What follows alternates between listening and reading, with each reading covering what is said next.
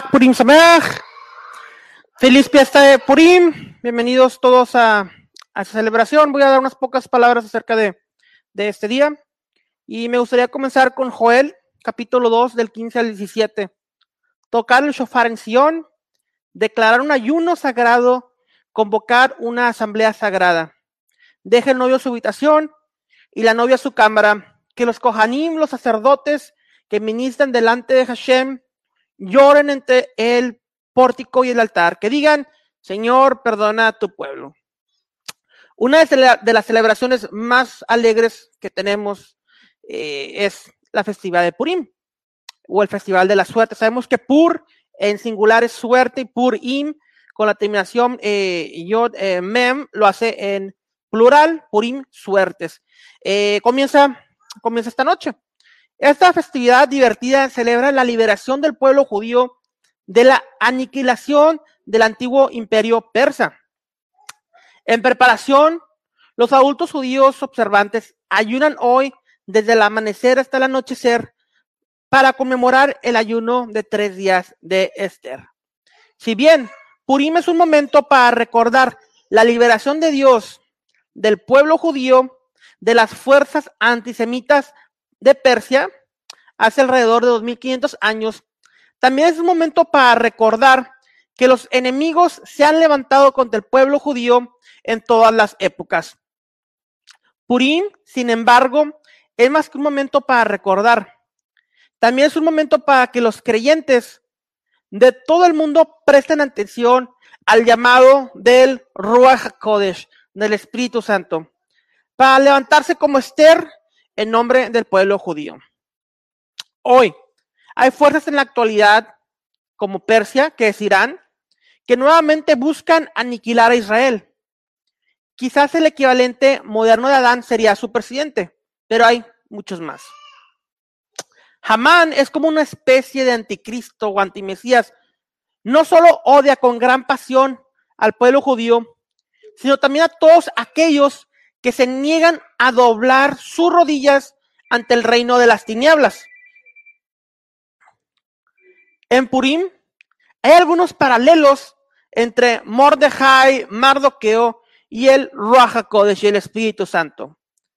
Mientras Mordecai, Mordejai, Mardoqueo, implora a la reina Esther que abogara por él, por el pueblo judío ante el rey Asuero, el Ruach HaKodesh, el Espíritu Santo, está llamando a aquellos que sigan a Yeshua a suplicar al Rey de Reyes y Señor de Señores que salven al pueblo de Israel de estas personas antisemitas con agendas asesinas. Efesios 5:12 dice lo siguiente. Sin embargo, debemos recordar que en última instancia la batalla no es con sangre y carne, sino con principados, potestades y gobernantes de las tinieblas, huestes espirituales de maldad en lugares celestiales. Yeshua nos llamó a orar por nuestros enemigos y por lo tanto mientras buscamos la liberación de Israel por parte de Dios, también oramos por la salvación de aquellos que ahora son enemigos del pueblo judío, de Israel e incluso de Dios mismo. Esto no es un momento para que los, este no es un momento para que los verdaderos creyentes, la novia del Mesías, permanezcan permanezcamos en silencio. No podemos ser complacientes y pensar que estamos seguros simplemente porque estamos en la casa del rey. Las fuerzas que buscan destruir a los judíos también tienen en sus malvados planes aniquilar el pueblo de Dios, incluyendo a los seguidores gentiles de Yeshua. Pero con el Ruach HaKodesh, con el Espíritu Santo, tenemos el poder para salir victoriosos ante todo esto. Se pueden establecer muchos otros paralelos en el libro de Esther entre el Raja Koresh y Mardoqueo, Mordejai. Por ejemplo, Mordejai parece tener una tarea real y es criar a Esther a la madurez, de niña a la madurez. Él la instruye, la enseña, la conduce y la guía, indicándole cuándo debe hablar. Esther 2.10 dice, y cuando permanecer en silencio. Del mismo modo, el Ruach Kodesh, el Espíritu Santo, que continúa fielmente la obra que ha comenzado en nosotros, llevándonos y guiándonos a la madurez y preparándonos a ser una hermosa novia sin mancha. Mardoqueo también vela fielmente por Esther, la novia del rey. Él está afuera de la puerta. Esther 2.11 dice, cerniéndose sobre ella para asegurarse de que se mantenga a salvo. De igual forma, el Espíritu Santo, el Ruach Elohim, el Espíritu de Dios, se cernía sobre las aguas en la creación y se cierra sobre cada uno de nosotros para mantener una vigilancia protectora. Mordejai, Mardoqueo, está al tanto de información secreta como el complot contra el rey, al igual que el Ruach, que el Espíritu conoce todas las cosas profundas y secretas de los corazones de los hombres.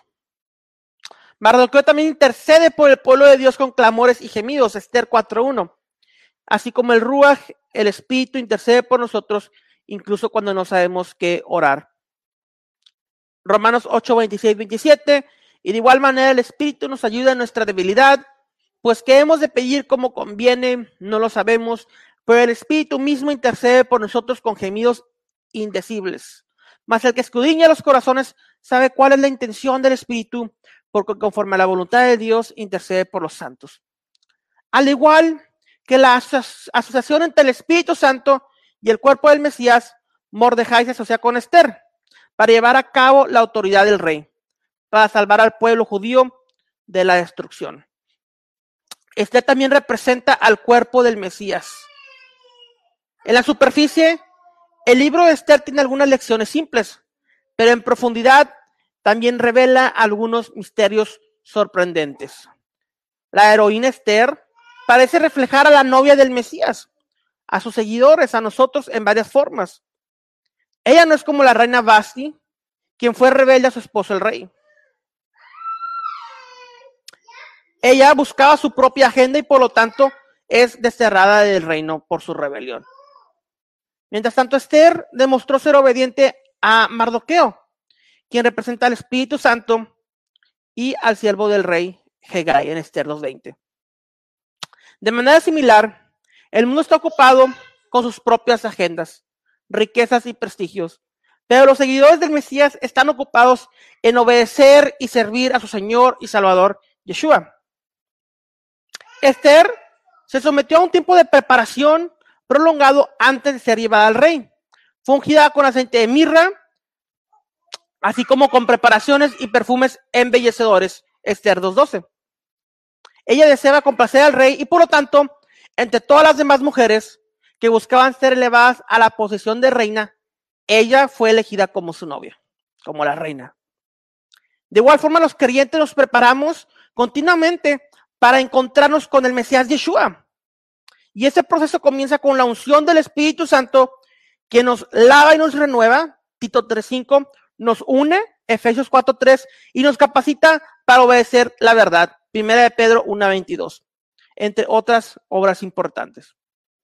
Con la ayuda del Espíritu, la novia del Mesías está llamada a ser fiel a la palabra de Dios, bella y pura en espíritu y valiente al compartir la verdad de quien es Yeshua como resultado de su valentía. Muchos, muchos creyentes sufren persecución e incluso la muerte. Pero Esther confió en Dios y no en sus propios talentos y habilidades naturales. Ella buscó a Dios a través del ayuno y la oración antes de embarcarse en un valiente plan de acción.